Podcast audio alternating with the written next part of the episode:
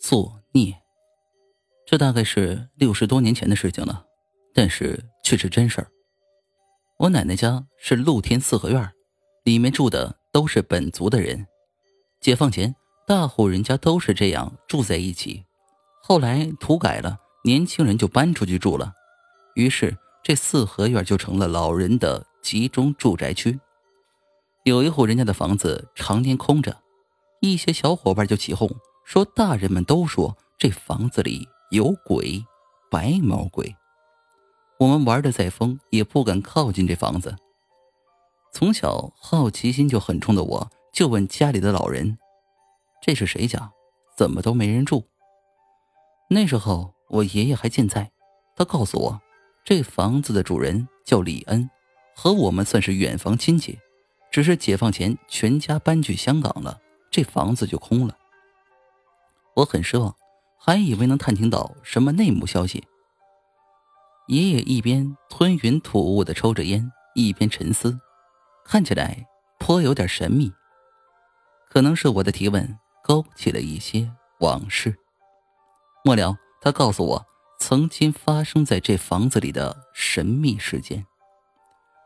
李恩和我爷爷差不多年纪，他们家那时候很穷，李恩的父亲又挺不安分的，于是就和一些混混上山做了土匪。既然做了土匪，那自然是干了不少坏事儿那时候我爷爷家家业兴旺，李恩的父亲不念亲情，向我爷爷家发了红帖。什么是红帖呢？就是他上面写的什么，你们就得老实给他们送什么，要不然。等着吃枪子儿吧。我爷爷家虽是生意人，但也是老实本分，得罪不起这些地头蛇，不得不送给他们许多财物。这些土匪得逞后，得意的不得了。话说李恩的父亲做了土匪，他们家还是住在这四合院里，一家大小就靠他父亲做土匪养活日子。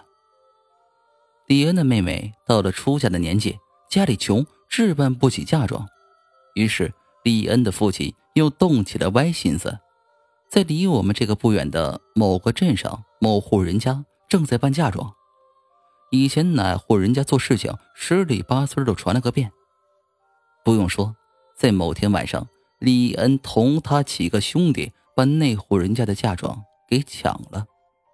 这下，李恩的妹妹嫁妆有了，李恩的父亲自然不管别人的死活。自己能吃饱，哪管人家饿死？但是被抢那户人家只是普通的老百姓，那个年代又不像现在什么东西都可以买，那时候被子都是自己亲手做的。现在嫁妆被人抢了，那一家人的处境可想而知啊。那户人家的姑娘觉得自己还未出嫁就遭逢不幸，没有嫁妆怎么出嫁？实在是不吉利啊！一时想不开。上吊死了，事情到此也就结束了。然而有句话叫“人在做，天在看”，不是不报，时候未到。